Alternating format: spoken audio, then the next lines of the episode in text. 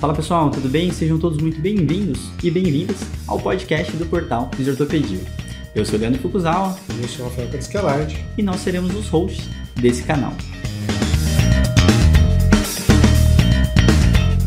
Esse canal tem como função ressignificar o papel do fisioterapeuta em tempos modernos. Trazendo novidades toda segunda-feira sobre as temáticas de dor e fisioterapia musculoesquelética. Então seja muito bem-vindo e aproveite mais um episódio.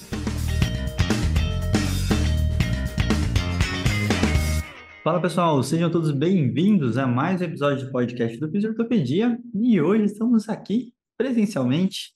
Eu sou a pessoa que abraça as pessoas porque Rafael Cassicalite não sai de casa, ele sempre quer estar no ar-condicionado da casa dele e tal. Mas aqui também né? tem ar-condicionado. Rafa tem seu. Tá, tá ficando estrela, né? Sabe como que é? O CEO. É Eu tô, eu tô, tô cedendo espaço para você, Gu. É Ah, Estamos aqui. Mas você podia estar aqui comigo, eu ia gostar mais. Exato. É, a gente pode se apertar aí. A gente vai discutir essa relação depois, durante o episódio. Estamos aqui com o Gustavo Nakaoka, faz tempo que ele não grava algumas coisas pra gente, né, Gu? O que tá nessa rotina agora de seleção. Seja muito bem-vindo. E é isso, Gu. Fala, se apresenta aí pra quem não te conhece, vai que. Obrigado, Fuco. Eh, meu nome é Gustavo, eu sou físio, eh, me formei faz 2007, faz tempo já. Fiz uma pós na Santa, Santa Casa, fiz uma pós no, no IoT. Eh, eu atuo com musculoesquelética já há bastante tempo. Estou na área esportiva também há bastante tempo. Eu fiquei de 2019 até meio de 2022 no Corinthians, no futebol feminino. Fiquei na seleção 2012 até 2015, agora a gente voltou, estamos com a, com a seleção principal, agora para a Copa do Mundo, que vai ser agora na Austrália em julho, julho, agosto. Muito bom. Então a gente vai aproveitar todo o gabarito aí do Gu para falar de um tema super importante que é retorno esportivo. E esse tema surgiu ah, dentro da discussão quando a gente está fazendo o nosso cronograma, nossa emenda da pós-esportiva. Então é um assunto muito complexo que a literatura não nos ajuda muito, né, Gu? Mas a gente vai discutir alguns pontos legais aí para conseguir direcionar a galera. E Rafael Criscalante, tudo bom, Rafa? Já me apresentou, filho. Pula aí. Ah, o Rafa, ele fica num momento muito ansioso quando a gente ia chamar pelo nome inteiro dele, né? Ele gosta de falar o nome todo, né? Mas vamos lá. Então a gente vai começar o episódio, vai falar um pouquinho sobre essa temática super complexa. Para todo mundo que trabalha com a parte esportiva, tem uma grande dificuldade e eu acho que é uma das grandes questões, né? Assim como a gente pode levar até algumas coisas para critério de alta, propriamente Sim. dito, né? Ah, a gente vai explorar esse assunto. Então, vamos lá, Gu. Por definição, existe uma definição de retorno esportivo? Existe, cara, na verdade, assim, tem uma definição meio que do, do, do livro, né, do, do, do paper, que é você devolver o atleta ah, fisicamente pronto a estar capaz de, de executar o que for demandado dele no jogo, né, no treino. Mas isso na prática, a gente tem que entender que não é uma questão só dele estar fisicamente entregue ao departamento, ao departamento de performance. Ele tem que estar psicologicamente pronto para isso, né? Durante todo o processo de, do, do atleta ser afastado, ah, a reabilitação, ele, ele voltar a fazer parte do, do dia a dia da equipe, até ele estar à disposição, eh, nós temos di- diversas variáveis que a gente tem que, que tem que ser avaliadas, eh, e que tem que ser visto como pequenos passos até a pessoa estar, estar de volta ao gramado, estar de volta à performance mesmo. Uhum, perfeito. E aí, acho que isso é aquela parte bonita dos livros, né? Quando a gente lê e fala assim, nossa, é só devolver aos campos, né? Então, vamos lá. Só que existe uma grande complexidade, né? E eu acho que a gente discutindo, né, no, no nosso board lá, para ver como que a gente ia abordar essa temática, a gente acaba tendo muitas particularidades, muitas barreiras, e a gente acaba tendo um pouco embasamento para auxiliar a gente. É, vamos começar pelas barreiras e falar assim, qual que é a real dificuldade da gente retornar o atleta para o campo, Gu? Então, como que funciona esse processo para ti? Cara, eu acho que a primeira coisa que você já falou, Foucault, é a gente entende, a gente aprende na graduação que isso é uma coisa linear. Uhum, E o tratamento, o, o tratamento não é linear em nenhum caso, em nenhuma situação, nem, nem quando o paciente é um paciente idosinho na clínica, ou mesmo quando ele é um atleta de alto rendimento. Ele nun- isso nunca é linear. A gente tem que entender que isso vai funcionar com, é, é bem uma rede, é bem um, um sistema complexo mesmo para a gente. Então, acho que a, primeira barreira para a gente entender isso é a gente aceitar que não vai ser linear. uhum, É, que vem, e, e passar isso para o paciente também, né, para o atleta. Que vão ter dias bons, vão ter dias ruins, vão ter dias em, em que ele, em que a, a pessoa vai estar, tá, cara, eu tô bem pra caramba hoje, dia seguinte não mudou nada, mas uh, algo aconteceu no, trânsito, no caminho pro, pro clube ou, ou para a clínica que vai, que, que, que isso vai uh, mudar o desempenho da pessoa, percepção de dor, percepção de fadiga, tudo isso vai acontecer. Uhum. Uh, eu acho que quando a gente entende isso e quando o atleta percebe isso e, e, aceita isso também, talvez isso tudo fique muito mais fácil para a gente. Né? É a primeira barreira. E aí a gente tem uma parte muito interessante que eu acho que muita gente ainda raciocina de uma forma que você tira o atleta do campo, reabilita ele e depois você devolve, né? Da forma linear que você é. falou. E esses são os raciocínios mais crus arcaicos e arcaicos e sem sentido, né? Porque ele está totalmente fora de rotina. Fazer ele não ter dor dentro da, da fora da rotina esportiva é a coisa mais fácil. Mas o mais difícil é realmente conseguir reabilitar esse atleta, não alterar o máximo possível nesse tempo de afastamento dele e literalmente fazer ele voltar na mesma performance que antes, é, né? Então, eu acho que é legal quando a gente começa a conversar sobre esse assunto, que, como você falou, ele existe uma grande complexidade de variáveis, a gente consegue controlar muito poucas variáveis em diversas questões externas, né? E a gente fica muito focado nas intrínsecas que a gente fica lá tentando às vezes pensar numa lesão tecidual, se for o caso, um processo inflamatório, que acaba também sendo uma coisa muito vazia. Então, a gente conseguir, pensar nessa questão de função, contexto e demanda, o uh, que, que você conseguiria falar para a gente, Hugo, na hora de você raciocinar nessa hora de afastar ou não o atleta? Então, acho que antes da gente falar de retorno, vamos pensar, pensar em afastamento, que eu acho que é uma pauta tá. interessante. Quando que a gente afasta de verdade o atleta? A gente afasta de verdade o atleta quando tem há um risco inerente à prática dele. Uhum. Quando a, aquela prática ela pode aumentar uma lesão ou pode uma, uma lesão que eventualmente ela não é uma lesão tecidual ainda, uhum. ela isso pode culminar numa lesão tecidual, né? Ou com isso começa a, a, a, atrapalhar muito o desempenho. Uma coisa interessante que você falou foi que assim é, a questão de tirar o atleta do, do, do jogo, né, da prática. Cara, eu vi no Twitter uma vez, cara, não lembro quem que foi que escreveu, mas ele colocou assim: é, a única coisa que eu vejo mais do que sobrecarga no esporte é subcarga na, na reabilitação. Uhum. Puta, é, não pode falar palavrão, né? isso foi game changing para mim, assim. Uhum. Faz um tempo que eu vi isso. E é muito real, cara. Tipo, e eu passei por isso também um tempo, cara. Você, pô, o paciente chega e não sai parar de fazer tudo. Uhum. Ele vai ficar só aqui, eu vou controlar tudo, porque eu quero saber. Não, e, e quando, a gente não quando a gente não abraça essa, essa, é, essa complexidade, essa, essa, essa maluquice que é o retorno ao esporte, ou a própria lesão, a gente tende a não ter um bom resultado, né? uhum. né? Então, entender que, cara, não, a gente não tem, muitas vezes não tem que tirar tudo. A gente tem que tirar pedacinhos. Né? Sim. Né? E, por, por, exemplo, no esporte, imagina, o atleta tem uma lesão de, de tornozelo. Vamos uhum. colocar assim, qualquer atleta, ou o seu paciente mesmo da clínica. Nada impede que essa pessoa, ela continue fazendo academia, que seja para menos superior que seja trabalhando em cadeia aberta, um joelho, um quadril, nada impede. E muitas vezes isso é bacana para a pessoa, ela se manter, ela, ela, se sentir ainda fazendo parte de alguma coisa. Perfeito. Ela se mantém fazendo parte do clube, do, da equipe, isso é uma coisa bacana para ele também. Isso é bem interessante, né? Essa interação social que o atleta acaba tendo dentro do clube, dentro da atividade, não importa onde que ele estiver, que eu acho que faz total sentido para a gente não deixar ele descondicionando fora do campo, né? Que eu acho que é a maior questão, é, mas eu, eu realmente acho que o raciocínio dicotômico é onde eu vejo muitas pessoas é, ainda atuando, né? Do tipo, se machucou, tira ou não tira? E mais difícil do que lidar com esse raciocínio do atleta, muitas vezes de quem está em torno, né? Do treinador, do, de todo mundo da equipe técnica, que às vezes também não consegue entender que ele pode jogar um, uma parte do treino, a outra parte não, né? Exato. né? Então, existe uma conversa muito importante, e aí varia bastante conforme o clube e todo o espaço que você tem para essa discussão, porque eu, particularmente, tenho bastante esse problema de você falar assim, ó, oh, sei lá, eu trabalho com dança. A menina pode fazer uma aula de balé, mas ela não pode fazer uma parte que tem, envolve saltos. Uhum. E muitas vezes, para quem está na aula, é ou ensaia ou não ensaia. Sim. Então fica tudo ou nada. E nessa hora, muitas vezes, essa sobrecarga que a gente está falando, além da reabilitação, além do esporte, ela fica não fica gradual, né, nesse retorno e acaba sendo mais dificuldades. Então, quando a gente pensa nisso, acho que a gente tem que pensar, além das demandas externas e internas, o contexto de quem está envolvido. Sim. E quando a gente vê, né, o, o único consenso que a gente tem sobre retorno esportivo, que a gente vai conversar sobre, ele fala bastante sobre essa questão da decisão compartilhada e todos os stakeholders que, nesse caso do esporte, são treinadores, né, o massagista, o fisioterapeuta, médico e todo mundo, né, Ju? É, então, cara, isso, isso é muito louco, né? Se a gente eu vou voltar um pouquinho, é, a questão de afastar ou não. Uhum. Imagina, cara, você está num jogo, isso acontece direto com a gente tá no jogo. Ou, é, ou você está a gente tá com o radinho no banco, ou a gente entra no campo lá quando o atleta cai. Muitas vezes a decisão de se vai, se vai continuar no jogo ou não não é nem nosso departamento, é do atleta. Sim.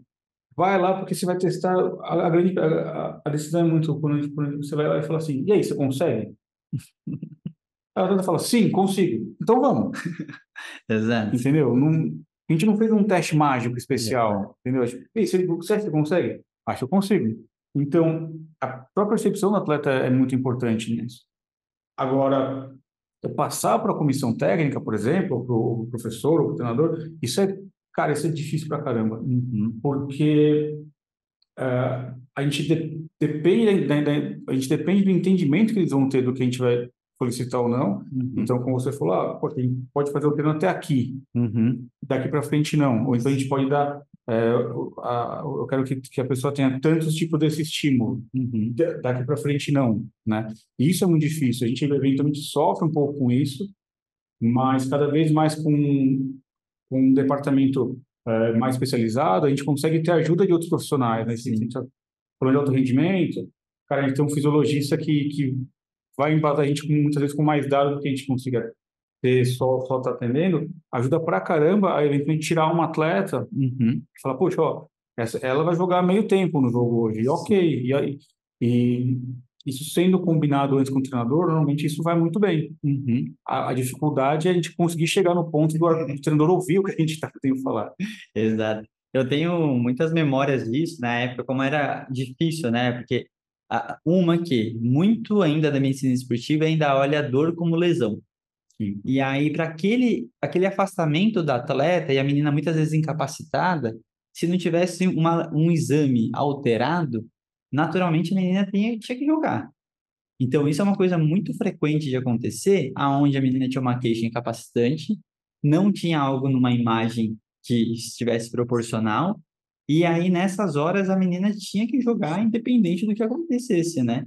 Então, isso é um processo que é muito complexo, e é o que você falou, esse ganhar esse espaço para conseguir explicar o que que é essa queixa, que não necessariamente é uma lesão tecidual, acaba sendo um negócio demorado e nem sempre a gente chega, né? Isso, isso é uma coisa muito louca, né? Porque é, eu sei de casos que estão acontecendo agora, de atleta que é, teve uma lesão de joelho e está num processo de retorno já há algum tempo. Uhum. É, só que tem, tem tido algumas queixas que vem limitando o retorno desse atleta. E olha, olha que louco. Já fez todos os exames de imagem possíveis, todos. Fez ressonância, cara, já fez ultrassom dinâmico, ultrassom tentando reproduzir o quadro da dor e não achou em nenhum momento estrutura- uma estrutura que, que algo que justificasse aquilo. Uhum. O raciocínio biomecânico ele está tão arraigado no, no profissional, no ortopedista, até mesmo na gente dos físicos, que acaba sendo difícil a gente tentar sair um pouco da caixinha e entender que talvez a questão não seja uma estrutura que, te, que, que esteja sendo agredida, né? Uhum.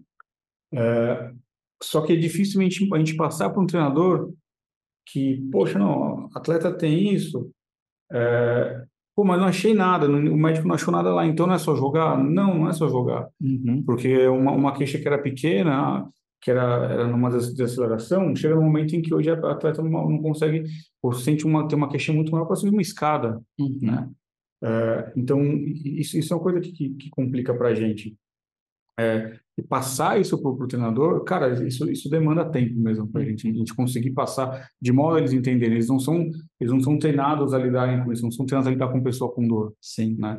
Então, às vezes, eles vão usar palavras que a gente não, que a gente não usaria, tipo, Uhum. minimizando um quadro de dor do atleta. Isso, isso eu já vi algumas vezes. E, e, e depois cabe a nós, profissionais, che- chegarmos no, no treinador e explicar: poxa, talvez não seja bom a gente falar dessa forma, Uhum. é, minimizando, chamar de dorzinha, uma coisa, algo que é importante para a pessoa. Sim. Né? E, e, cara, pelo menos assim aconteceu comigo, o treinador tá, super aceitou e foi super de boa, foi bacana. Legal, legal.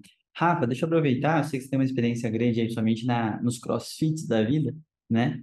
é, essa parte de retorno, como você estava muito dentro do contexto deles, as suas dificuldades são as mesmas do que a gente tem falado aqui, eram diferentes? Quais eram as suas principais dificuldades, assim, como você enxerga, no geral, esse, esse contexto? Eu acho que muda muito quando você lida com o contexto de atleta e atleta amador, né? Para mim, atleta é Uhum. aquele que, por definição, vive da, daquela atividade, né? Então, Uhum. pessoas que praticam ati- atividade física, mesmo que num nível intenso, mas, enfim, por hobby, é, tem uma, uma, uma, né, um sentido completamente diferente. Então, essas pessoas, no geral, mediante uma queixa, elas vão sair. eh, Tudo que elas querem é continuar treinando Uhum. e elas vão sair buscando orientação. Muitas vezes vão buscar um profissional médico especialista, em alguns casos vão cair num fisioterapeuta como primeiro contato. É, mas a grande verdade é que, tirando, por, por mais que algumas pessoas tivessem ali, né, aquele ímpeto competitivo, aquela vontade de participar das grandes competições, no final das contas, tinha muito menos a perder ali do que, do que um atleta, por aí, por assim dizer, né? Então, é, é diferente, você não tem tanto stakeholder para lidar num, uma pessoa que pratica de forma amadora o esporte. Você, basicamente, é uma mistura de você conseguir é, dar uma orientação que a pessoa acredite e queira seguir, né? Você não tem que justificar a tua decisão ou a decisão da pessoa para ninguém. Tem um patrocinador ali por trás que se ela não voltar a jogar, vai, enfim, tirar o patrocínio. É... Mas aí entra o, o, problema de que normalmente essas pessoas vão estar tá literalmente soltas na saúde, né? Uhum. Elas vão estar tá buscando saúde sem nenhuma coordenação de cuidado. Se ela acaba caindo num profissional que é embasado e consegue dar uma boa orientação, muitas vezes ela vai receber a melhor orientação possível, não vai se afastar do treino, vai co co continuar treinando de uma forma, mesmo que adaptada, e enfim, até que ela tenha uma melhora funcional. Mas a maior parte das vezes, se ela for um profissional especialista médico, ela vai ser afastada mesmo e, e vai acabar seguindo por um caminho como esse, né? Tira, afasta de tudo, volta depois. Mas acho que a diferença está nisso, né? Não tem tantos stakeholders, assim, não tem tanta pressão, é... que é o que o Google deve lidar no dia a dia, né? Essa dinâmica. Cara, eu vou, de... eu vou te falar, eu acho que o, o, paciente da clínica a pressão é um pouco maior, sabia? Você porque, acha? Assim, porque você tem, você tem que devolver, a pessoa que está te cobrando resultado está na sua frente.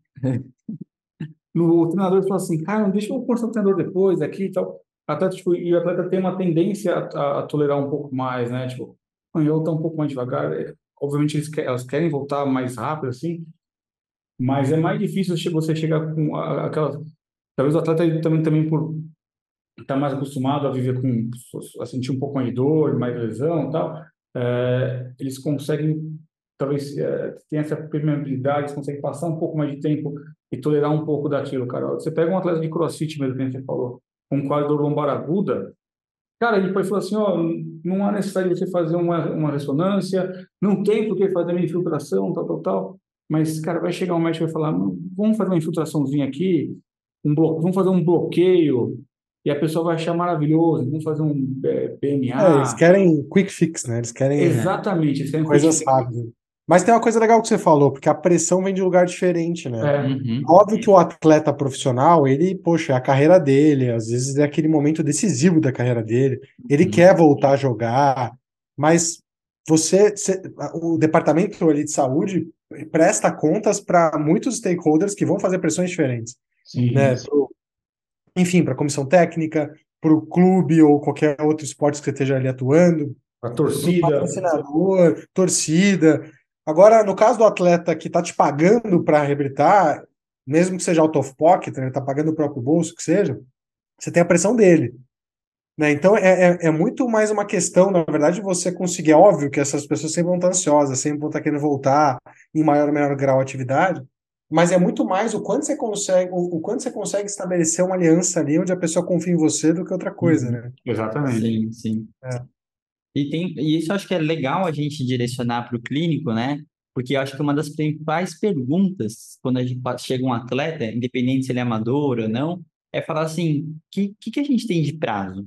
Uhum. O que, que a gente tem para frente, né? Porque você sabe se você vai ter que fazer alguma coisa mais de manejo de sintomas, ou se você vai ter um tempo hábil para fazer uma reabilitação, Sim. afastar ele por um tempo ou não. Então, acho que a pergunta crucial é você individualizar para o que ele acredita ser importante. né? Sim. É antes de algum campeonato, né? Porque agora, por exemplo, a gente está no momento que agora a gente está em março. Qualquer lesão de LCA agora tira qualquer menina da, da, Copa do da, da Copa do Tira. Mundo. Então, nessa hora, a primeira tristeza que a atleta vai ter é que ela ficou fora do, do campeonato principal que precisa, né? Ou mesmo uma lesão mais simples, uma, uma mensectomia, né? Sim. Porque a pessoa vai passar pela cirurgia, ela vai cair o desempenho dela, então, Uhum. por mais que ela volte a tempo, ela não vai estar no. Ela não sabe se ela vai ser não vai convocada ou estar no não, prime, né? Então, eu acho que tem coisas aí que são extremamente importantes de, de sempre aprofundar para a gente tomar essa decisão e ela não ser muito crua, né? Sim, então, e, e assim, quando eu comecei no esporte, isso é uma coisa que eu tinha uma, uma, uma, uma dificuldade ah, com relação a prazo. Uhum. Porque, cara, você tem na faculdade, você tem algum, algumas aulas, aí o pessoal vai colocando um pedido mas, de livro, mas a gente nunca vê, a gente não costuma ver muito em paper, né, em, em evidência, uma, uma evidência um pouco mais fina, assim, mais Uhum. sobre prazo. Um tempo atrás saiu no British Journal é, um paper, cara, que eu achei, eu achei fenomenal, que chama é, Time Before Return to Play. Sim. Cara, é, eu achei muito bacana que pegou as 30 lesões mais frequentes no futebol, Uhum. né?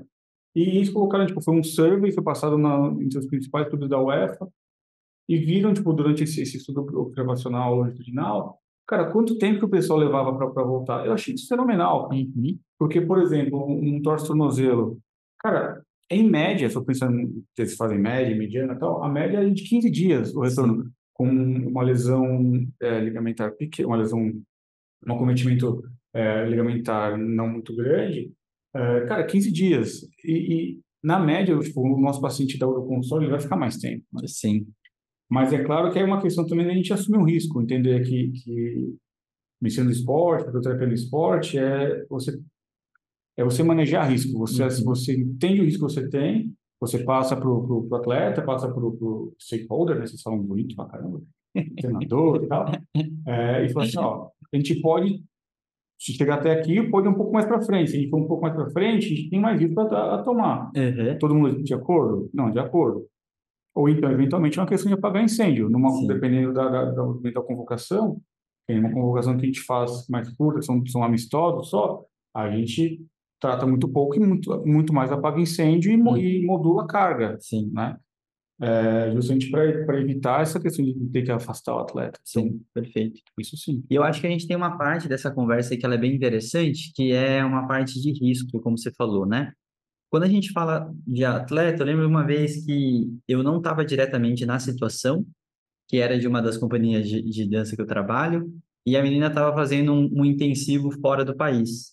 E ela teve um entorse de tornozelo naquela situação, e eu lembro que nessas horas você tem que saber avaliar e o que avaliar para saber como você passa essa informação. O que, que aconteceu lá que foi curioso? A menina tinha um tempo lá dentro do no país que ela estava, e aí naquele tempo após o entorse, alguém falou assim, precisa fazer uma ressonância. E aí naquela situação que a ressonância em si, se era uma lesão entorse grau 1, 2 ou 3, Não faz diferença nenhuma. não faz diferença nenhuma, né? O que você precisa eliminar? A fratura de malelo ou de quinto meta e tchau, né? O resto é se ela consegue ou não consegue, né? Então, nessas horas é muito importante saber alguns fatores prognósticos, até para saber que ponto que chega para tomar uma decisão, porque nesse caso seria isso. Se aguenta? Aguento. Então, dança. Não aguento? Aí é uma decisão literalmente dela de fazer ou não fazer. Se você aguentar, depois quando você voltar, a gente trata. Então, são situações que você pode mostrar que ela é temporária e ela tem aquele contexto para você decidir e que não é aquilo que pode, porque cara, a pessoa vai acreditar que se doer mais, está machucando mais, está mais machucado. E isso não é necessariamente verdade. Então, nessas horas é muito importante que a frase de não precisa da ressonância, se você conseguir mandar bala, já tranquiliza ela horrores, né? Imagine você está num outro país procurando um exame que você nem sabe a qualidade do processo e o tempo de sair. Então, assim, você se preocupa com a coisa errada.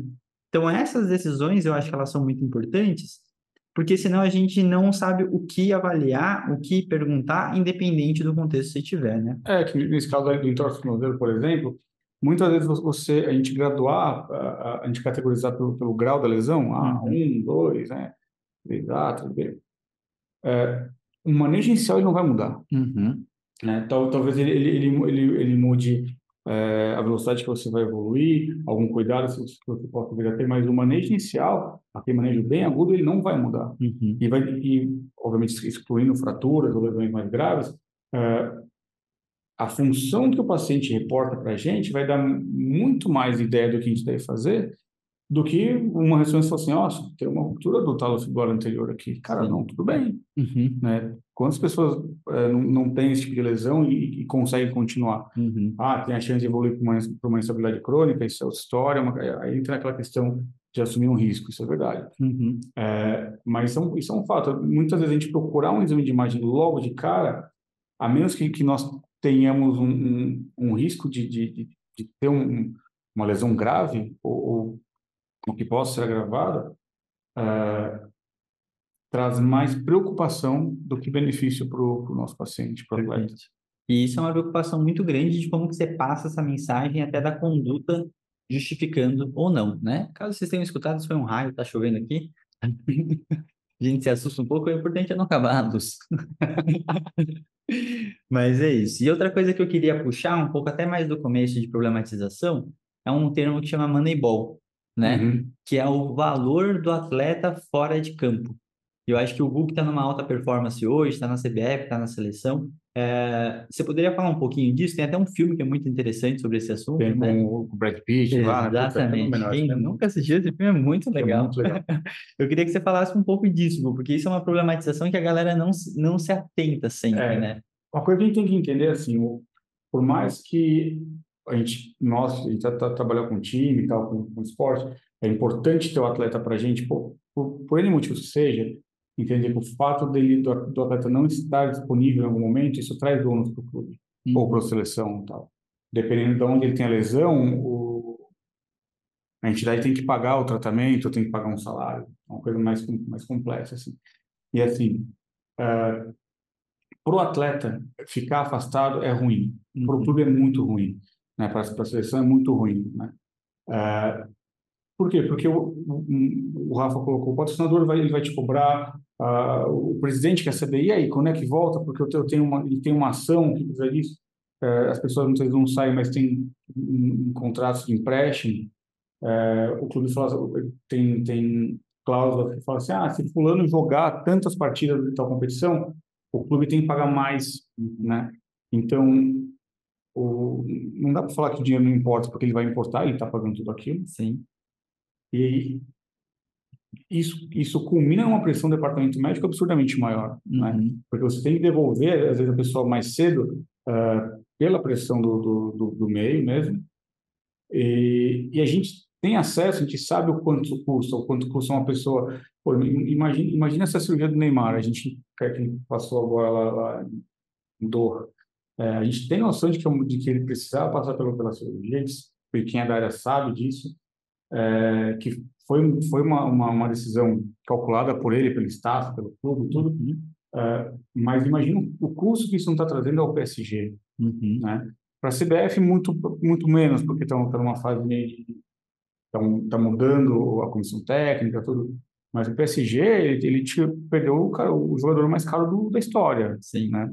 total. por, até o fim da temporada. Isso tem um custo. E é claro que para o clube isso, isso só vai ser válido desde que ele consiga ter o retorno depois, que seja o retorno, o retorno com o atleta é, em campo ou, ou, ou em marketing, de uma forma que seja. Sim. Mas muitas vezes a gente tem que entender que a nossa, nossa tomar decisão ela, ela acarreta em, em consequências, Uhum. né? Que seja é, por bem ou por mal, assim. Uhum. É, e é, são coisas realmente muito complexas. Hoje eu estou muito mais tranquilo naquele momento que você julga se o atleta está no campo ou não está, porque você sabe que tem muito mais coisas além do, do atleta estar machucado ou não. Né? Então isso acaba tendo. eu- hoje eu sou bem tranquilo quando você discorda da decisão, né? E a gente tem várias lesões assim que são fica aquele vai e volta, né? Você nunca sabe a história real Cara, completa. Ó, a gente tava, cara, a gente tava numa competição com a seleção agora, o Chile está nos Estados Unidos, né? E é um, é um torneio curtinho tal, que foi, é muito bacana para a preparação para a Copa do Mundo, que foi Estados Unidos, que é a seleção número um, Uhum. é, Canadá, Japão e a gente. Cara, no jogo contra o Canadá, isso é muito louco, mas uma, uma zagueira nossa, a Kathleen, ela joga no Real Madrid, cara, ela foi lá, foi cabecear, tal, teve um choque, putz, caiu com dor, tal, a gente entrou, entrei com o médico lá, é, aí na avaliação, segurando assim, ele, ele avaliando, ele, hum, creptou, né? Ela teve uma fratura da una durante o jogo, a gente não tinha mais nenhuma, nenhuma substituição para fazer. Uhum. A gente podia falar assim, cara, a gente vai tirar atleta, só que o time ia ficar com uma, com uma zagueira a menos, que é complicado. Ou então, foi aquela questão de tira, tira ou não tira. Poxa, ela é atleta, ela, não é, ela é zagueira, ela não é goleira e tal, vai, vai doer, mas a, a chance de dar, de dar ruim não é tão grande. Uhum. Uh, então, a partir daí, ela, ela, a gente fez uma, tentou fazer uma mobilização com uma bandagem elástica na hora, uma compressiva, não, não sei o quão bom foi isso, quanto ajudou ou não, mas o fato é que ela continuou. Uhum. E assim, e, e, obviamente que ela não conseguiu performar no nível dela, né? É, mas ainda assim, ela continuou o jogo, aí quando terminou tudo aí, poxa, agora vamos fazer o exame, ter, ter certeza mesmo da fratura, ela teve a fratura, é, voltou para Madrid para operar, mas foi aquela, aquela coisa de tomar decisão muito rápido para a gente.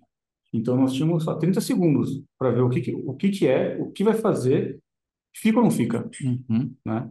E assim, entender que ah, se o departamento médico falar assim, não, vamos tirar, a data vai sair. Uhum.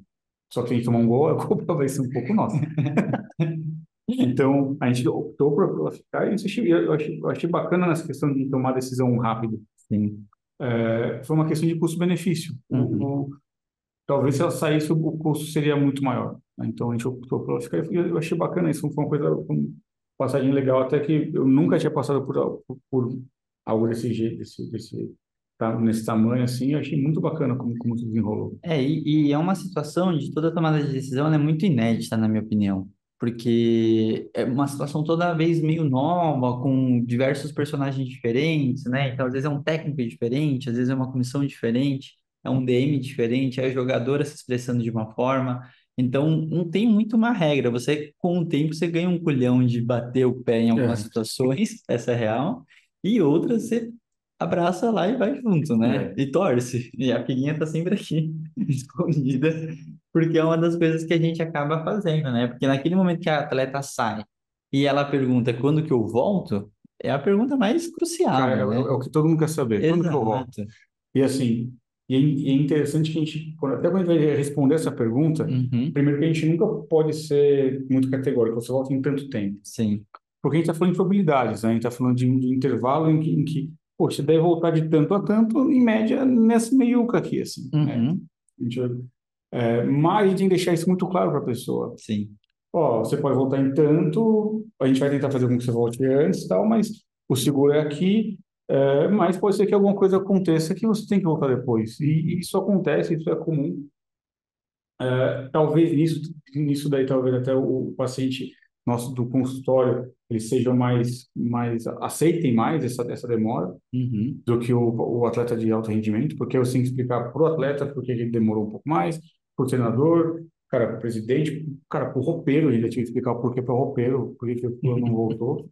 Muito louco isso. É, e é, o que o atleta quer saber é, cara, quando é que eu volto? Uhum. Então, você, você tendo uma base, assim, sabe, quantos, quantos dias em média, quanto tempo você fica afastado, é, isso te dá um pouco mais de segurança para falar, ó, em média você fica tanto tempo fora, Sim. É, mas vamos ver como você evolui. Sim. Uma coisa que a gente via antigamente, em, por exemplo, programas esportivos, sabe? do NET, essas passando do almoço, o pessoal fala, ah, fulano machucou, vai ficar tanto tempo fora. Agora, a gente vê muito pouco o, o departamento médico falando, ah, uhum. vai estar afastado por tanto tempo. Eles falam, não, gente, isso está sendo avaliado e será avaliado diariamente. Sim. Apesar de, de da mídia não gostar, para nós, o departamento médico, isso é o mais seguro. De... É o mais seguro, isso, isso deixa a gente mais tranquilo para trabalhar. Total. A gente fala, cara, não, beleza, tipo, é, vamos assumir que tem um, um, a gente tem uma respiração, um respiro. É claro que quando é uma, um quadro cirúrgico, né? Porque ah, tem uma lesão no menisco, passou uhum. uma cirurgia, isso já está, já está no conhecimento popular, ah, vai, vai demorar lá quatro semanas para voltar. É, mas outras lesões que, cujo tratamento é conservador, é, muitos departamentos de saúde e performance, que é como está sendo chamado agora, é, não está mais se posicionando em relação a, a prazo de retorno. Uhum. Perfeito. É, eles colocam assim de, de uma forma até para proteger o departamento. É claro que a gente tem que informar para o treinador, para o atleta tal, uhum. É, mas para a mídia é muito menos, então se tira um pouco de peso das nossas costas. Total. Vamos pegar algumas lesões específicas, Gu, que eu acho que teve algumas alterações e tem alguns cenários que são importantes. Como a gente falou, né, quando a gente estava elaborando um módulo para saber se ele ia virar um módulo, uma aula, como que a gente ia abordar, a gente sabe que na literatura a gente não tem grandes informações que batam martela na maioria das condições. Isso complica bastante para a gente, né? E, e, vou dar de exemplo, na minha aula de lesão muscular, eu sempre coloco lá a foto da formiga em especial, e, eu, e aí eu faço, imagina você no meio do campo, a formiga sai e fala assim, doutor, quando que eu volto? É. Né? Então já pensa naquela situação da Marta, da formiga, das meninas, né, com aquela relevância, questionando para você quanto tempo que ela vai ficar fora. E aí eu falo assim, bom, vou mostrar a literatura. Aí tem um paper lá que está mostrando que o retorno da lesão muscular ela varia de dois dias a 50. Então, você tem uma, uma variação de... Um intervalo aí absurdamente grande. Exato. Marta, pode demorar dois dias ou pode demorar dois meses. é aquela pior resposta de todas, né? E o técnico também não vai gostar de nada dessa informação. Então, essa é uma situação que eu gosto sempre de exemplificar, porque a literatura não consegue facilitar não. algumas coisas para a gente, né? Inclusive, assim, no caso da lesão muscular, a gente sabe que, cara, a gente mal e mal tem um consenso em como classificar a lesão muscular. Hoje. Sim. Então, cara, a gente tem um, é, ah, o consenso de Munique, tem um consenso de, dos atletas é, de track and field britânico. Então, tem vários lugares, tem vários artigos hoje, tem várias é, fontes de informação que, que, então, que classificam a lesão muscular de uma, certa forma. Uhum. E que, assim, e que normalmente o, o, prazo que você dá de retorno depende de como isso foi classificado. Sim. Né? Uh, depende do que você encontrou na avaliação, depende de, de muitos fatores. Então, assim, por exemplo, uma coisa que eu gosto muito é de ver função, eu vejo como é que está a função da, do atleta. Perfeito. É, até para saber de, de, que pé a gente começa a habitação, o que a gente pode esperar no, no, no retorno, mas via de regra, aquela coisa, ah, dependendo do grau, é 10 dias, é 14, são 14 dias, 21 dias, são 28 dias, cara, são dois meses. Isso a gente já, a gente já viu, a gente vê que acontece, é, para mim, se prender num, nesse período, uh, isso não é saudável. Eu, uhum. eu prefiro colocar pequenas metas para o atleta. Sim. Uh, e atingir essas pequenas metas e entender que, que a gente vai passar de fase a cada meta que, que vai sendo atingida. Legal, né? legal. Né? Uh, e normalmente o que eu, o que eu gosto assim, são, são metas realmente funcionais. Então, dependendo do grau da lesão, poxa, a pessoa não ela não consegue, cara, de agachar com uma lesão muscular, poxa, ela, ela é difícil agachar para amarrar o sapato assim com sem, sem ficar toda agachadinha, né, com a perna uhum. mais esticadinha, porque sente que estira tal. É, essas pequenas metas, eu acho que elas são bacanas, elas são é, tangíveis para a pessoa. Legal. Né? É, então, eu, eu prefiro evoluir dessa forma e ter um, um critério final uhum. de, de, de retorno ao esporte. Legal. E aí eu acho que é legal também a gente até fazer um comparativo, né? Porque quando a gente fala de critério de retorno ao, ao esporte, ele tem a, a grande questão probabilística, né? Então a gente está jogando com essa probabilidade das coisas acontecerem ou não. Uma outra condição que eu acho que é muito bacana da gente conversar, que eu acho que ela sempre dá uma boa discussão, é do LCA. Porque o LCA a gente sabe que ela teve essa mudança, né, drástica de seis meses para nove. nove meses, então, isso muda três meses em relação a todo o período de afastamento do atleta. E ao mesmo tempo que a gente, vou fazer até uma analogia já puxando o consenso, o único paper que a gente tem sobre falando sobre retorno esportivo, não lembro o nome do lugar que foi o consenso, Berne? Berne, foi, foi, é, foi, foi o consenso que tem de Berne de, de retorno esportivo, que é muito bacana para criar esse raciocínio que a gente está conversando, aonde ele divide em três fases, né? Que é a parte de retorno a participação, retorno ao esporte. Depois retorno ao rendimento. E depois retorno ao rendimento por último. E aí a gente vendo algumas coisas sendo postergadas, a gente vê que uh, do LCA no caso, hoje eu faço um pouco dessa analogia, né? Que o que a gente fazia, que era até o sexto mês, ele é meio que aquele retorno à participação barra esporte. Sim. Então ele está no meio do caminho para a gente entender. E o que a gente tem na literatura, né, que é, é, realmente chocou e mudou, e eu lembro que a gente estava até nessa época discutindo se a gente ia implementar ou não na seleção, é, o processo de que a cada um mês que a gente postergasse esse retorno, é, menor a chance que ela teria de, de ter uma relesão. E a partir dos nove meses, a chance era de 51% a menos de ter uma nova lesão. Exato. Então, é um número muito é, importante a gente tem na literatura que a chance de relesão, no geral, é quase uma cara e coroa, que é quase 50%. Uhum. Então, a gente vê uma alta quantidade de pessoas é, retomando de forma precoce, né? E a gente já passou da época do acelerado e agora a gente está postergando cada vez mais, mas entra todas aqueles, essas variáveis que a gente falou antes, do valor do tempo afastado, da performance do atleta, da confiança dele, né? E ainda mais da LCA, que é uma das lesões mais comuns que a gente tem dentro do esporte, né, Gu? É, isso é uma coisa interessante, né? Que assim, eu, eu operei LCA, o seu operou também, então Operei. eu lembro quando, quando eu fui o primeiro LCA que eu tratei, naquela época eu conversar com o pessoal, pô, você vai tratar, o lance assim, o pessoal falou, não, você vai voltar por volta de seis meses.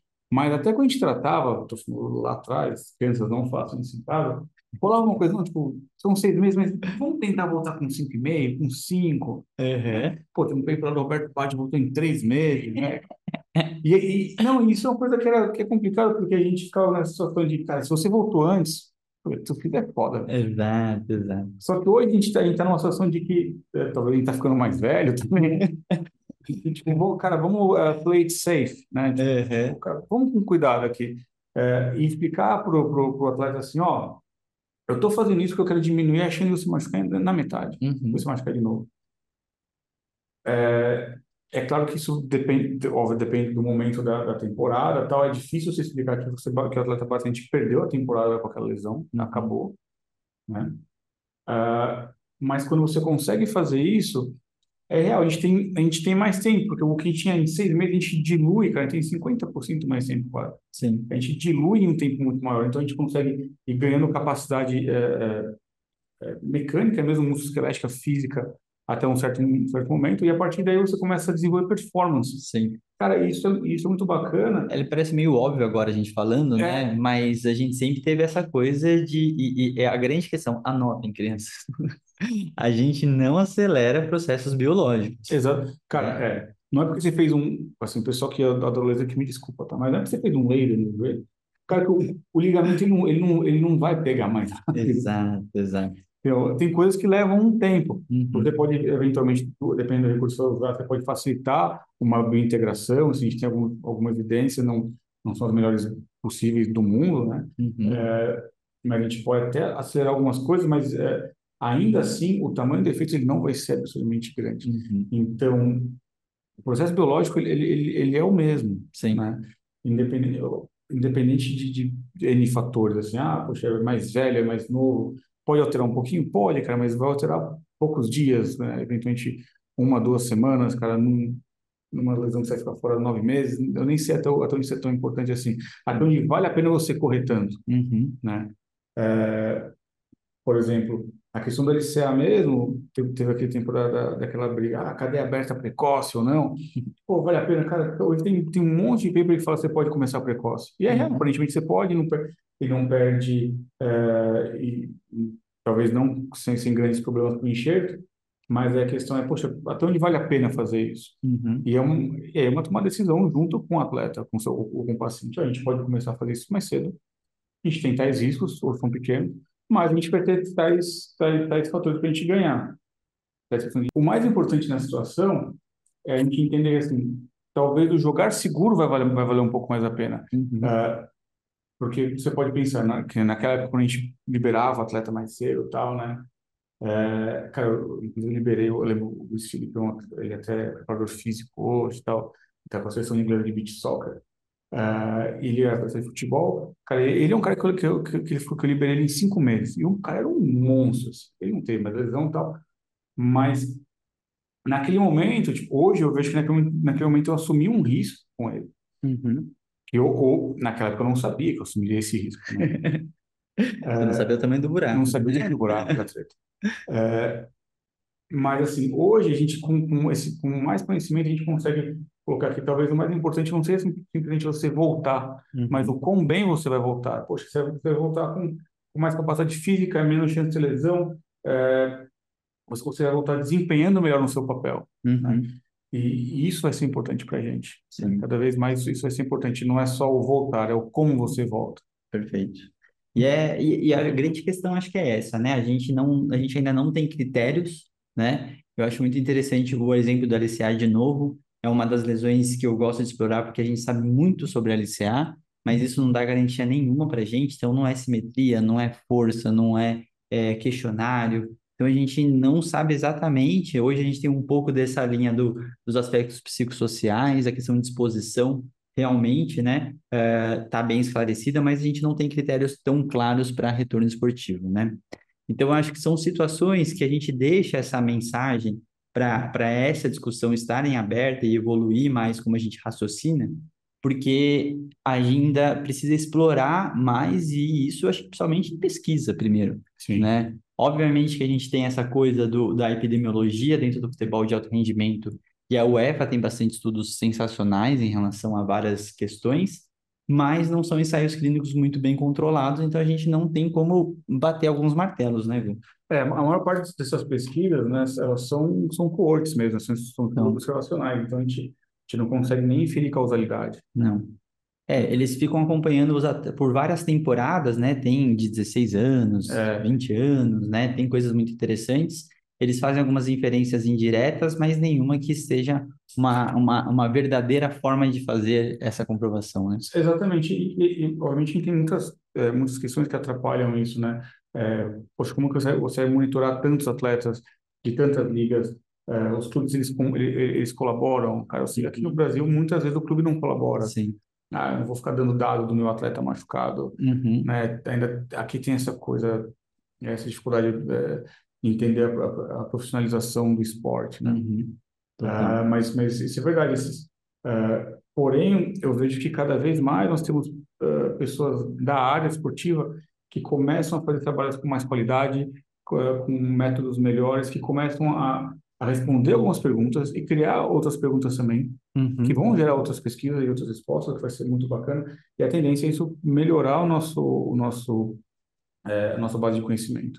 Até lá, o que a gente acaba fazendo é usar eh, aquela evidência indireta. Então, poxa, você trabalha com atleta de alto rendimento, mas você tem evidência com atleta universitário. Uhum. Então, você vai usar essa, essa evidência. E ok, é o que você, é o que você tem às vezes. Sim. Eh, mas a partir do momento que você consegue utilizar eh, o dado daquela população específica, fica muito mais bacana. A chance da gente errar é muito menor. Perfeito. Gu, a gente está para os momentos finais aqui. Acho que foi um papo bem bacana aí, muito exploratório, na real. É muito para quase um brainstorm. Eu uso alguns episódios para isso mesmo, para a gente entender o que, que tem do assunto. É, e para finalizar, a gente tem uma brincadeirinha aqui que é o 3x3, que é agora uma batata quente. Você se prepare. Mas, mas você não pode jogar no colo de ninguém. Essa é a batata quente, você tem que segurar. hein? É só tua, na real, né? É só tu. Não dá no meu colo, não. Né? Então vamos lá. Quais são os três principais fatores que a gente tem que pensar na hora de, uma, de um retorno esportivo? Cara, é, para mim são, são critérios de clínicos. A gente tem que ter um critério clínico ah, bem definido, por exemplo, não ter dor, Uhum. ou não ter eh, give no falseio, por exemplo, dependendo da lesão esporte, Uhum. né? Ah, critérios de, de, de performance. Então, tem testes, por exemplo, o Shadowrun Test, que é, pode pode ser usado no retorno ao esporte de diversas lesões ortopédicas. Sim. E tem até isso, e, cara, e um que tá, tá aparecendo cada vez mais, eu mesmo conheci muito, conhecia muito pouco deles, são, são escalas de psychological readiness, que é tipo, Sim. o quanto a pessoa está pronta para voltar. E isso, é, isso é, é, é muito louco, porque quando você está no dia a dia com o atleta, do atendimento, você percebe que a pessoa tem altos e baixos. É claro que a gente tem, você tem psicólogo na equipe, que Sim. isso vai facilitar. É, mas, às vezes, você fala assim, cara, fisicamente a pessoa consegue, Uhum. mas ela não desempenha por algum outro motivo Sim. né? E muitas vezes pode ser esse, esse, esse, esse, essa prontidão psicológica. Sim. E agora uma segunda parte, que são três coisas que não devemos fazer para pensar em retorno esportivo. Cara, a primeira é acelerar loucamente. Uhum. É, acelerar muito, para mim, é, é, é você assumir um risco que pode dar um problema, é, um risco muito grande, né? É outra coisa que a gente não pode fazer, cara, é, é não acreditar no atleta. Às vezes gente, eu, eu entendo que às vezes fica a gente fala assim, cara, acho que dá para um pouco mais. Mas se o seu atleta ele não consegue, ele te, ele te, é, claro, com você, poxa, não, esse é o meu limite, aceita um pouco esse limite e, e, e joga um pouco com ele, vai, te- tenta ganhar resiliência em cima desse limite do seu atleta. Uhum. Cara, isso, isso vai construir uma base de, de carga, de, de, de capacidade. Uhum. Ah, e outra coisa que a gente não pode, cara, Aí eu vou, vou vai ser uma coisa meio parecendo eu vou ler. Você não pode cair na pressão. Porque você vai receber mensagem no seu Instagram de torcedor, entendeu? É, Do, do treinador. Muita gente vai, vai, vai te botar pressão. Às vezes, faz aconteça, né? é, às vezes até, a- cara, até um parente seu. Entendeu? Ô, o moleque falando, falando, isso que tá vendido. Cara, não. Imagina que sua mãe fala pra você fazer. É. né? A mãe, ela, ela reposta. É, mas é isso, cara. Acho que não cair na pressão. É uma coisa talvez muito mais é, prática e muito menos é, acadêmica, assim, muito menos é, embasada, mas é que a, a pressão não é só com o atleta, a pressão é com a gente também. A gente quer que ele volte, volte mais rápido e tal. E eventualmente a gente precisa só de um, de um empurrãozinho, falar, ah, eu vou foda-se, voltar, assim. Uhum. E às vezes não pode, não fazer. E para fechar, Hugo, que, que são três coisas que você, de forma mais abrangente ao assunto, né? Três coisas que a gente precisa urgentemente descobrir sobre retorno esportivo. Cara, é, cara, primeiro assim, entender quais são os critérios para cada lesão. Uhum. Então, talvez mapear, né, se a gente usasse por base esse paper do British Journal lá, com as 30, les- as 30 lesões mais importantes, mapear em cada uma dessas lesões quais são os critérios importantes de Uhum. cada uma delas. Eu acho que é, cara, eu acho que é o, é, é o, é o principal. Ente- é, saber quais são os critérios para cada lesão e saber que muitas vezes esses critérios vão ser intercambiáveis para lesões semelhantes. Uhum. Então, uh, hop tests, por exemplo, eles vão ser utilizados no retorno de lesões no joelho e tornozelo também. Uhum. né? Talvez alguns vão ser mais específicos para um, para outros, mas podem ser utilizados na, na, nas duas situações. E uma terceira, uma, outra, uma terceira situação, uma terceira questão, é, tem que ser, cara, na real, epidemiologia da lesão de verdade. A gente tem que entender o fator de risco real, É. a gente não entende isso direito. cara. É, importante a gente conseguir entender, mas, cara, usando um, o exemplo de, de corrida, cara, o Uhum. principal fator de risco é lesão prévia. Uhum. A gente não sabe ainda exatamente o que causa a lesão na corrida. O pessoal agora fala da biomecânica, pô, fulano tem, tem um pace de tal, ou então corre com o tronco mais para frente, mais para trás, o pé vai longe do centro de gravidade. É, ainda fala, fala-se muito disso, mas a gente não tem certeza do quanto isso interfere. Sim. Daí do óbvio, no geral, né? É, A gente ainda está muito na plausibilidade e pouca evidência. exatamente. Mas muito bom, Gu. Sensacional. É, então a gente chega no final desse episódio, um episódio super. A gente com certeza vai voltar a falar desse tema. A, a gente vai constantemente amadurecer toda essa temática que ela tem sua complexidade. E queria agradecer, falar boa sorte para você na Copa do Mundo. Até lá, o Gu já deve ter gravado o curso dele de lesões no futebol, que ele está me devendo faz um bom tempo. E vai sair esse semestre. Tá te cobrando ao vivo, viu? Vai sair, Exato. agora não tem como fugir. Antes da do Mundo, vai ter o curso do Gu de lesões E futebol. depois, aí depois na faz a chamada para Globo. Maravilha. Então é isso, gente. Um grande abraço para vocês. Gostaria de agradecer a presença de todo mundo. Não esqueçam de curtir, compartilhar e deixar seus comentários aqui que a gente responde o mais breve possível. Rafael, um grande abraço para você. Até o próximo. Um grande abraço. Igor, vamos lá, hein? Cobrança ao vivo, você sabe como funciona, né? No próximo, eu quero o Rafael Leite aqui no estúdio. Então, Vamos está... trocar. É. Eu fico, eu vou. Ah, é porque você não quer ficar perto dele, né? Essa entendeu, né? Eu não posso ficar perto Pode ser dele. né? sócio complexo. É, é casamento, né? Valeu, pessoal. Um grande abraço. Até mais. Falou.